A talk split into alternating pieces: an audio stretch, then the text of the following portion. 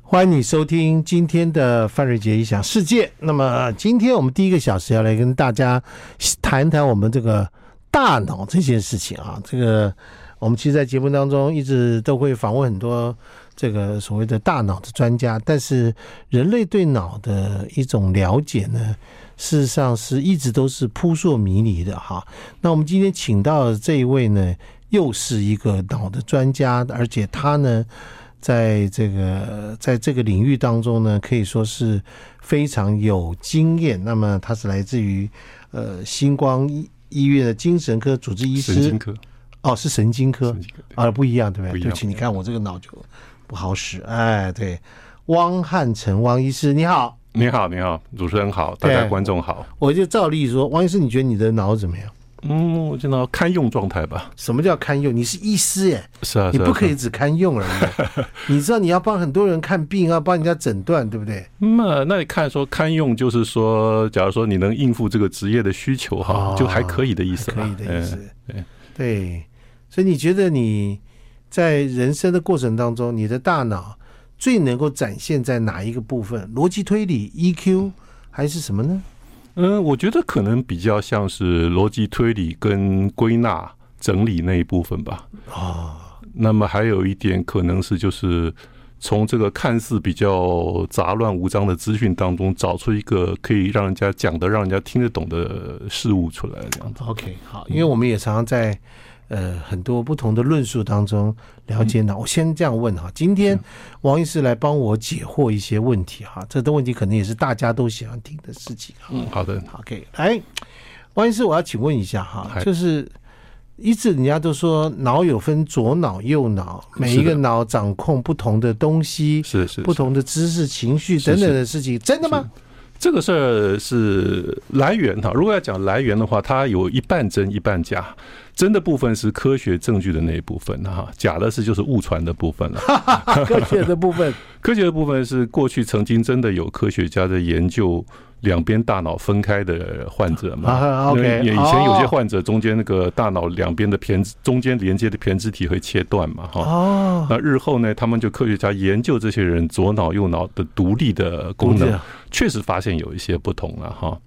那这个事儿是有一些科学证据，那当然后来被一些人不是专业的人引用出来，可能就有点夸张了，把它编排了很多不是他真正的一些。那真的是什么？嗯，比方说了哈，例如说我们这个逻辑推理哈，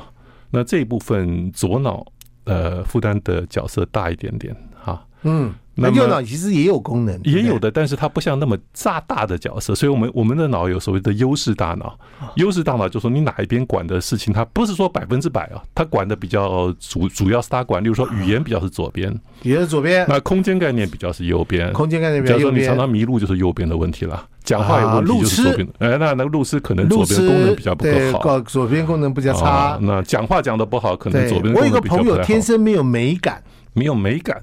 美感这个事情哈就有点复杂。我正好也有这个科学家在研究美感在脑里头的问题哈。嗯，他发现美感这个东西并不是在一个一块地方，它是很广泛的一个啊，功就能。整个脑都有问题。都要如果都要介如入果在里头美感不好，就表示整个脑要修补的地方还蛮多的。嗯，那就也许是他只是没有这个训练而已吧， 不见得是脑有问 题，有人天生真没美感，是吗？真的哦，真的。从他的穿着嗯和他对于这个家里的装潢啊，好好的品味，是是就是知。道他真是没美感。不过自己怎么知道不是因为缺乏训练呢？呃这倒是好问题，是不是？但是有的时候我们其实一直都在被训练美感，你知道吗？嗯比如说你拍一张照，嗯，你就要看构图，对不对？是。那有的人天生就觉得，哎，他就挺会拍照的，哦你点他一下，他马上通。 OK，那另外一个人是点到最后，你是手指头是都快断了，是他还是不通。哦，也有可能啊。因为我们天天对都在做这件事啊，就同样我做们训练我，们有的人天呃可以对训练，有的人我不能训我我练。们天天都在穿衣服是是配色出门，是是是是不是？是是，天天都是是这样子，是是是是是不是是啊。啊？例如说，像我们这个视觉认知哈，在大脑就是很重要的一部分。对，也许有的人这一部分的功能先天就比较好一比较点，好也不一定。也没有说这也没有什么对错啦，嗯嗯嗯，是啊，没这没有对错可这没以。有对错，对不对？有的人这边强一点，那边强一点哈、啊，那就很难说，因为我们的大脑毕竟受到了呃久远以来生物的演化的影响，再加上是个别的基因的影响，还有后天环境的影响，是变异性很大的嘛。是。那一颗脑到你的手中，好，嗯哼，好，是到你会做什么样的一个判断、研究、检查之类的？您讲的是活的还是 好问题，你这个脑真的好使 。哎、当然是活人啊了哦，我说那那这个东西要做的东西太多了哈，因为我们即使是到现在哈，虽然我们你知道我们这个人类科学家对脑真正认真去研究它，也不过不超过两三百年了。嗯，过去的人对脑都是猜测了。那所以基基本上我们现在自认为科学医学是算蛮发达的哈，对脑有相当程度的了解，但是我觉得脑的神秘之处不了解的还比了解的多，所以有太多可以这个研究的地方。比方说好了，那我们说灵感，嗯，有的人就是有创意，有的人没创意，对，我们到现在也不知道脑的什么地方哈，多大的一块地方在管这个东西。那也不知道，呃，我们知道可以去训练它，但也不知道为什么训练之后它可以得到改进，这样子，对，所以有太多可以、可以、可以再再研究的地方。有的人天生就有绝对音感，是是是是是，没有他错听，到声音他就完全知道。是的，是的，是有的，的人无师自通会画画，是的，是的，是的，是的，有的人天生就很会学到某一个技艺，是的，没有错，对不？对？是的，是不是？大脑应该是充满了许许多多那个神秘之区哈、嗯，我们是这样认为，所以就觉得说大脑还是迷人之处远比身体其他地方来的更更更厉害、啊，更迷人啦对，所以也就是我们会有兴趣研究这个东西，也是因为这样。好，来，我们今天要来跟我们的汪医师共同来探讨他所认为的大脑的专业领域的一些事情。我们休息一下。好，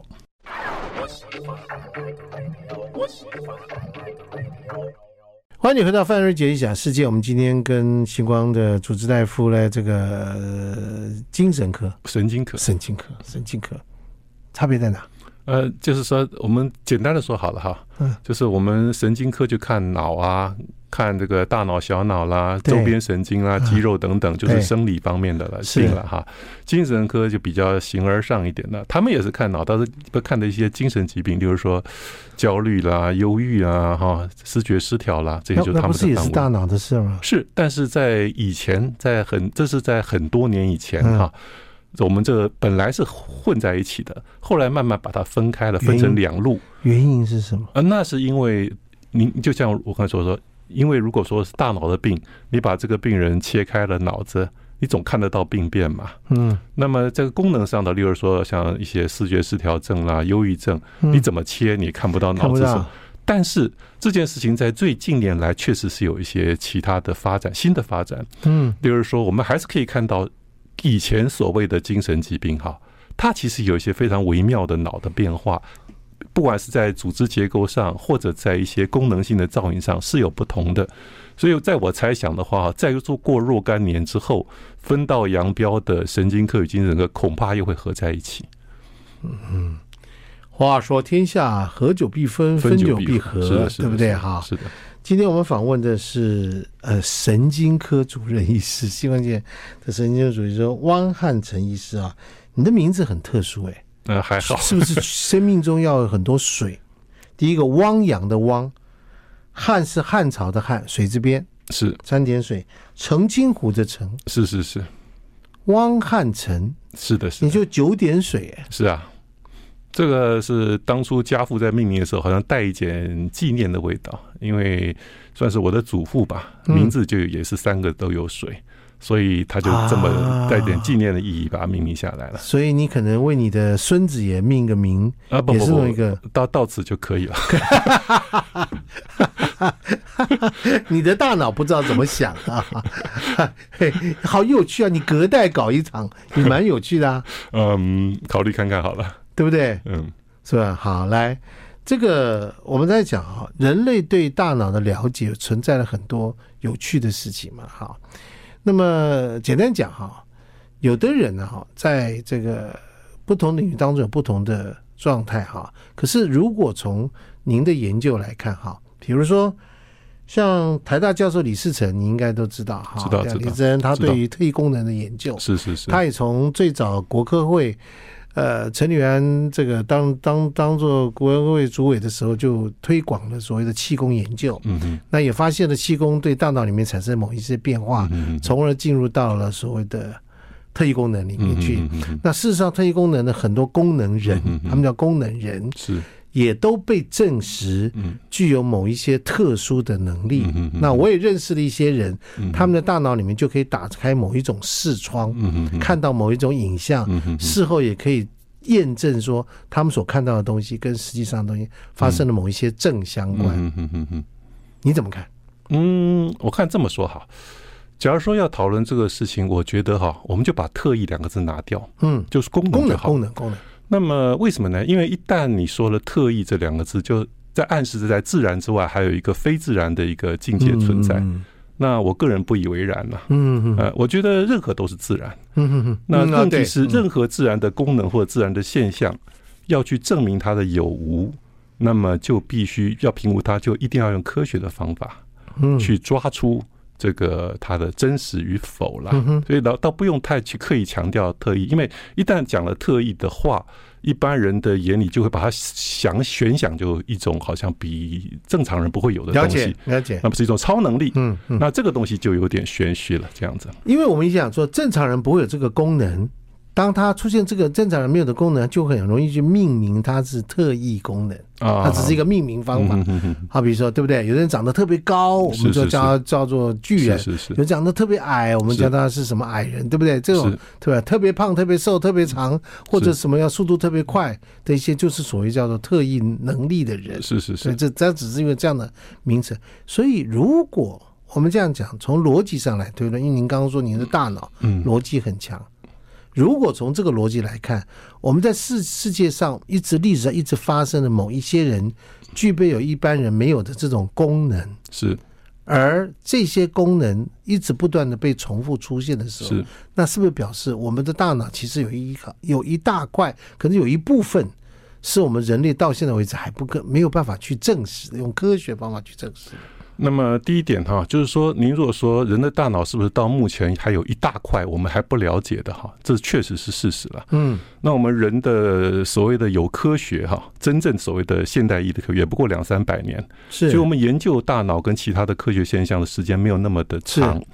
所以一直到今天为止，虽然我们敢说对大脑有一点程度的了解哈，但是不了解的部分还远远超过它的了解。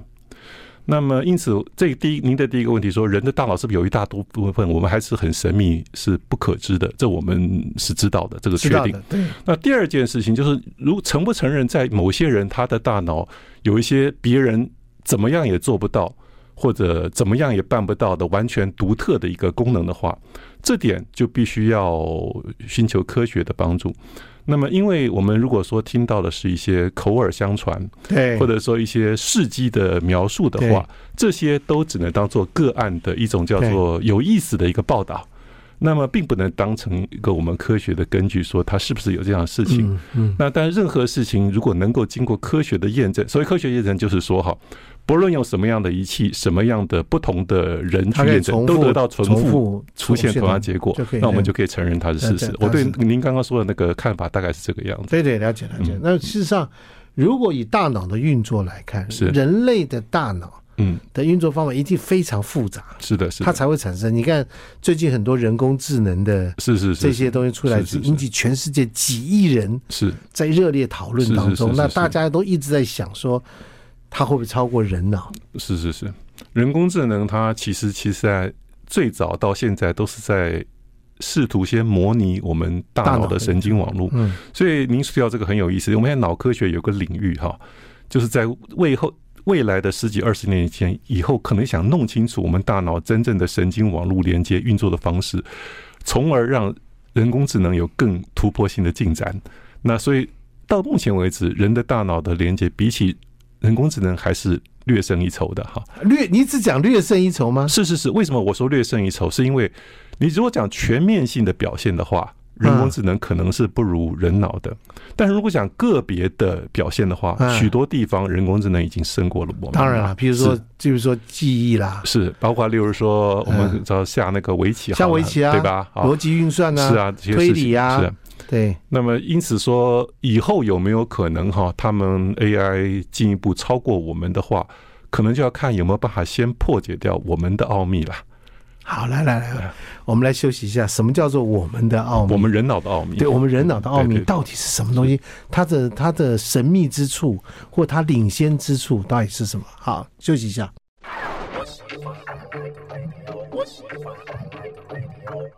欢迎你回到范瑞杰异想世界哈。那我们看到人类的大脑独处一致一致的一个出现在所有的物种当中。是是呃，我小时候念达尔文的进化论，是是，但是念着念着，长大以后得到更多资讯之后呢，我基本上产生非常多的怀疑。嗯嗯嗯，什么怀疑？怀疑就是我认为人类的大脑不会是进化来的，哦，为什么？我认为啦，哦，我认为嘛，啊是是是，为什么嘞？因为呃，我们跟猴子之间，猿猴之间是是是，差距太剧烈了。嗯嗯嗯嗯，那这个太剧烈的状态下，呃，大家都在地球存活了很久，嗯是，那嗯么我们也没看到他们有什么进步。嗯它的它的经它的超它的这个所有的这些部分都差不多。嗯嗯嗯，也就是说，如果大家都存活一百万年，那我们是从这个人过来的，嗯照理说他应该要进步嘛，嗯，对不对？照理理说是这样子嗯嗯嗯可是没有进步啊。嗯，好，那第一件事情，第二件事情就是人类太复杂了。是是，你看我们可以产生多么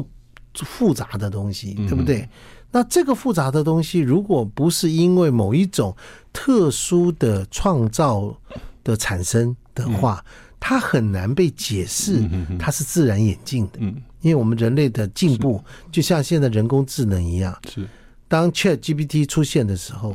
接下来这一年到两年会是一个大爆发的时代，会出现了。好，来，嗯我请教你，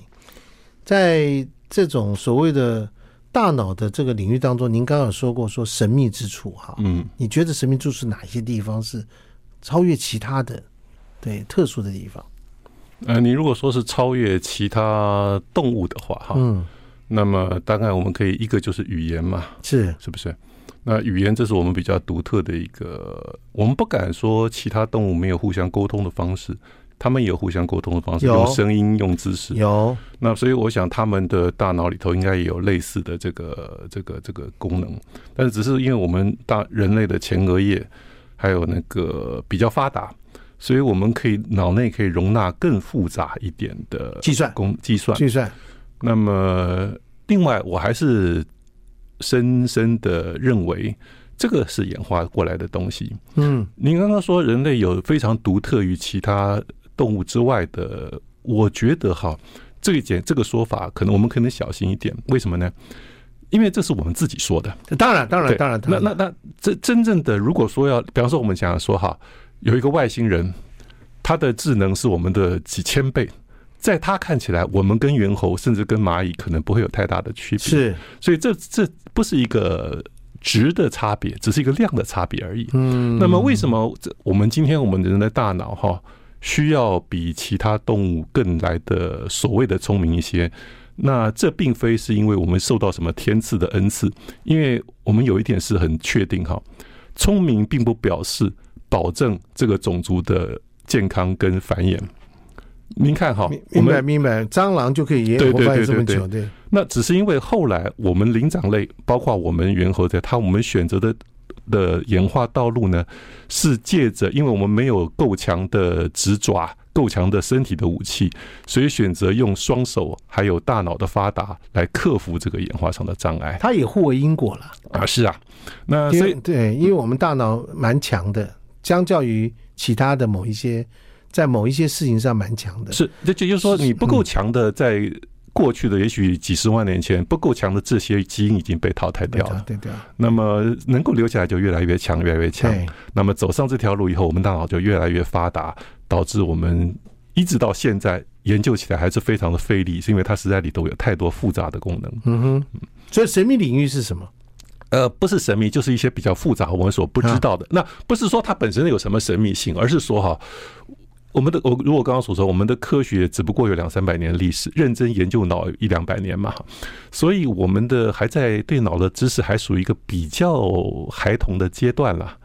那么我们的许多的研究工具还有待加强。那么因此，也许再过两百年之后，我们对大脑的认知就没有那么的神秘，也不一定。那现在我们起码有一个神秘，就是说我们脑在电光石火之间呢、马上可以想到什么创意啦，马上可以做出一个什么反应啦。那到底这当中的连接，我们大概知道怎么连接，但是很难去知道这样的连接为什么马上就可以达到这么快速的一个正确的反应效果出来。是是是是你可以想到，光这一件事情，弹乐器行，是是是，对不对？对，你看那种世界一级的高手，是是是那已经算特异功能了哈。是是是有我讲的这个，是你就是对是对是。但经过练习之后，他的大脑所反映出来的技术是的是的神乎其技，是的是的是不是？是的那个是这样的，对，在这个状况之下，是好。但是呢，这个汪医师在他这本书当中，他有一本书叫做《大脑不思议》啊，是是这本是书他写下来以后，成会成为经典的一本有关于大脑科学的一本书。啊，谢谢您 您客气，夸奖。他你的目的也在此啊，是我对啊希望他能够以后的人看了也觉得有收获了哈。那么这个毕竟大脑这件东西有很多东西，如果不把它写下来，那么不让比较，哦这是所谓的科普的书啦。是就是说，有些知识你总不能总是只有行内的人知道嘛，哈。是那让大众能够有机会用比较无痛的方式哈，那么多了解一些自然的、科学对的现象，尤其是我们切身相关我们自身的、我们自我的大脑。对，因为他讲大脑不思议嘛，哈是是就是大脑产生了一些你很难不可思议的一些现象。是哈是是，我们休息一下。那个汪师大跟我举，跟我们举三个例子，好就是你觉得应该这样，他明明就往另外一个地方是方面去是是发展。好，我们是休息一下。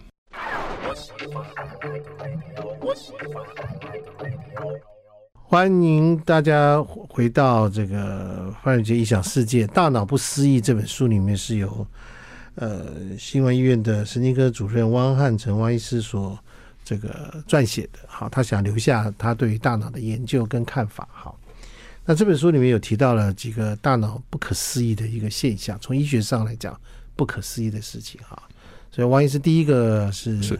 那么第一个就是我们对所谓的人的性格、个性的看法。嗯那么不晓得您怎么看？不过我们在传统上来会觉得这是一个比较形而上、比较神圣不可侵犯的一种东西，是说一个人的智能、一个人的个性哈，是好像是他灵魂的对对展现嘛，对对对对吧？但是因为在过去的一个病例哈，或者一些病例啦，我嗯们会发现哈，这个看法可能需要修正。例如说，曾经有过一个一个病人哈，美国的人，美国人，呃，一两一百多年前，那么他在呃做工的时候发生一个意外，被一个铁条哈，嗯一个爆炸所喷出来的铁条穿透了他的脑子，哦那还好他没死。那穿透了他的脑子之后呢，他又活了十多年才死。那在这十多年当中哈、他整个行动啦、语言啊啦、什么都是如常的，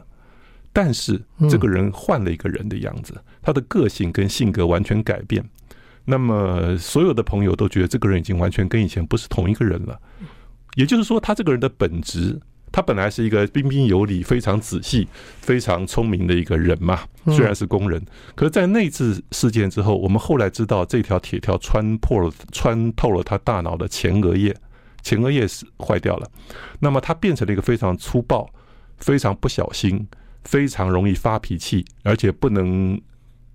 处理他的金金钱的一个人，哦所以他后来就不能再做工作了。那嗯么这件事情告诉我们说，一个人的所谓的个性跟人格，甚至所谓这个人的灵魂，你只要改变破坏他的大脑的一部分，你就可以改变他。这是大脑的哦不适宜的，我觉得是其中一个很重要。你刚刚讲到前额叶，对不对是是是，前额叶就在我们的额头后面嘛，额头的后面，对这一部分就管我们的所谓的最高等智能嘛，它掌管着我们的，例如说我们的驾驶舱的意思了。是是是，他就在告诉我们人该往哪个方向去走，怎么样持续的走到那个地方去，而且怎么去做计划。所以我们念了很多的书，是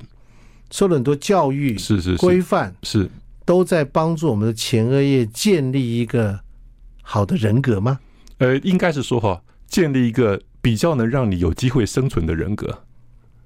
我们要 OK 建立任何我们的任何业，都目的就是要为了让我们自己更容易生存。例如说，你的情感表现，希望你说我现在就想要什么，想要什么，对吧？对，但是这个光是这个欲望，可能不会让你得到更容易生存、更适者生存的目的，对，因为没有适当的节制。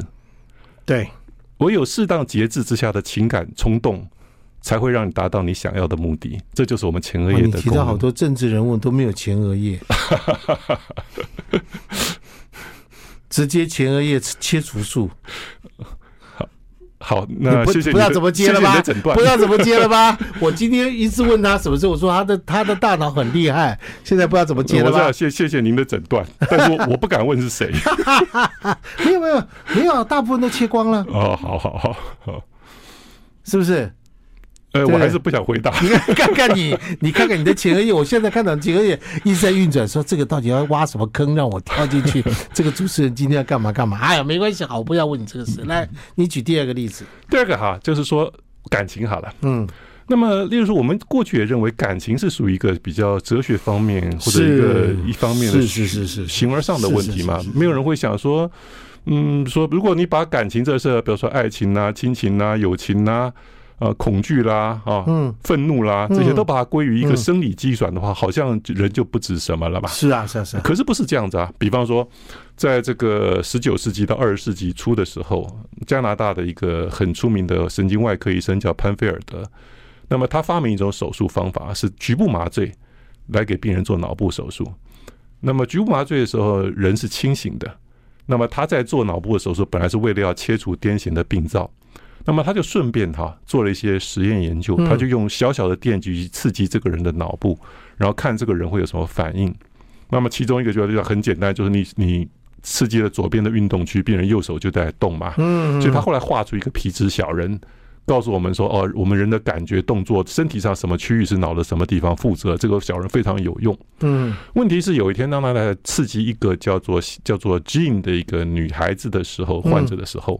他刺激她的颞叶的时候，它引发出来不是手脚的运动，而是一种恐惧到极端的一个情感反应。哦，所以从此哈，他就开始不断的去做这样的实验，发现人类的情感也可以借着这些刺激来引改发变出来。那我们后来当然有更多的证据，不管是动物还是人类的证据，脑的某些地方受伤，这个人的情感反应的表现都会有它的相当的变化。换句话说，除了刚刚说的理智以外，我们刚刚前额叶是理智嘛，人格嘛，嗯那我们的颞叶啊，包括说这些跟情感有关系，像杏仁核，嗯掌管我们的恐惧，掌管我们的各种感情嗯嗯的喜好、嗯不喜欢、厌恶这些感情。都是脑的某些构造在掌管的。你如果去改变这个脑的构造，或者他受到某些伤害时候，就可以改变这个人的情感反应。不，这也很有趣哈。是的，情感有好多种，对是不对的，是啊的，是的，那不同的情感也产生不同的东西，就是每一个人有不同的表现方法，是的，是不是？是的，有的人说，一个好老公是的，可能在 A 家庭存在，是是是，到 B 家庭定义同一个是是行为是在 D 家庭就不存在，是对不是对？是你看复杂的不得了，是才产生人类这么庞大的文化跟那些事情嘛，对不对啊？复杂的部分很可能是前额叶。他人的情感，我们所了解的都差不多。复杂的地方在于说哈，不同的人他懂得用不同的方式去处理去它，处理他的情感，所以他会做出种种不同的复杂的表现哈。这个才是我们前灵长类的前额叶厉害的地方，这是它的运用面。它的应用面对他懂得换着方法去处理自己的情感的变化，然后来增存增增加自己的生存的机会。嗯，这样子表示说呢，真的一个人啊，只能六岁看一生，啊，他可能在六岁的时候，前额就已经发展成一个一个 pattern。就这个这这个是也也很有意思，因为说有很有一些正好有一些您提到这个事也很有意思，正好您刚刚提到这个学乐器嘛，嗯还有说到几岁的这个问题，有一些科学研究显示哈，你要学任何乐器哈，要学到很棒，嗯，能够当职业，你大概都要在六岁以前学，这对啊，是不是？你的超过了那个可塑的阶段哈，就比较困难。对，老狗学不会新把戏，是是是是也是有道理的，是对的，不是对的，。是的。好，来来，休息一下，休息一下。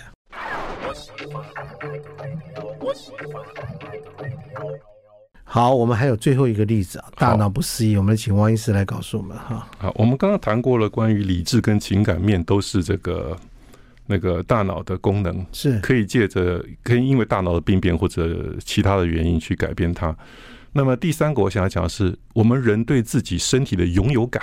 嗯那勇敢意思就是说哈，我们从天生就是有左手右手左脚右脚，大部大大部分的人呢、对他很你很自然去动它，对他也很自然的告诉你你的手在干什么。对你你你没有人会怀疑我这只手不是我的手吧？是吧？哦，嗯这是对我们来说是太自然的。，是可是偏偏就有一些病人哈、过去有一些病人，呃，比方说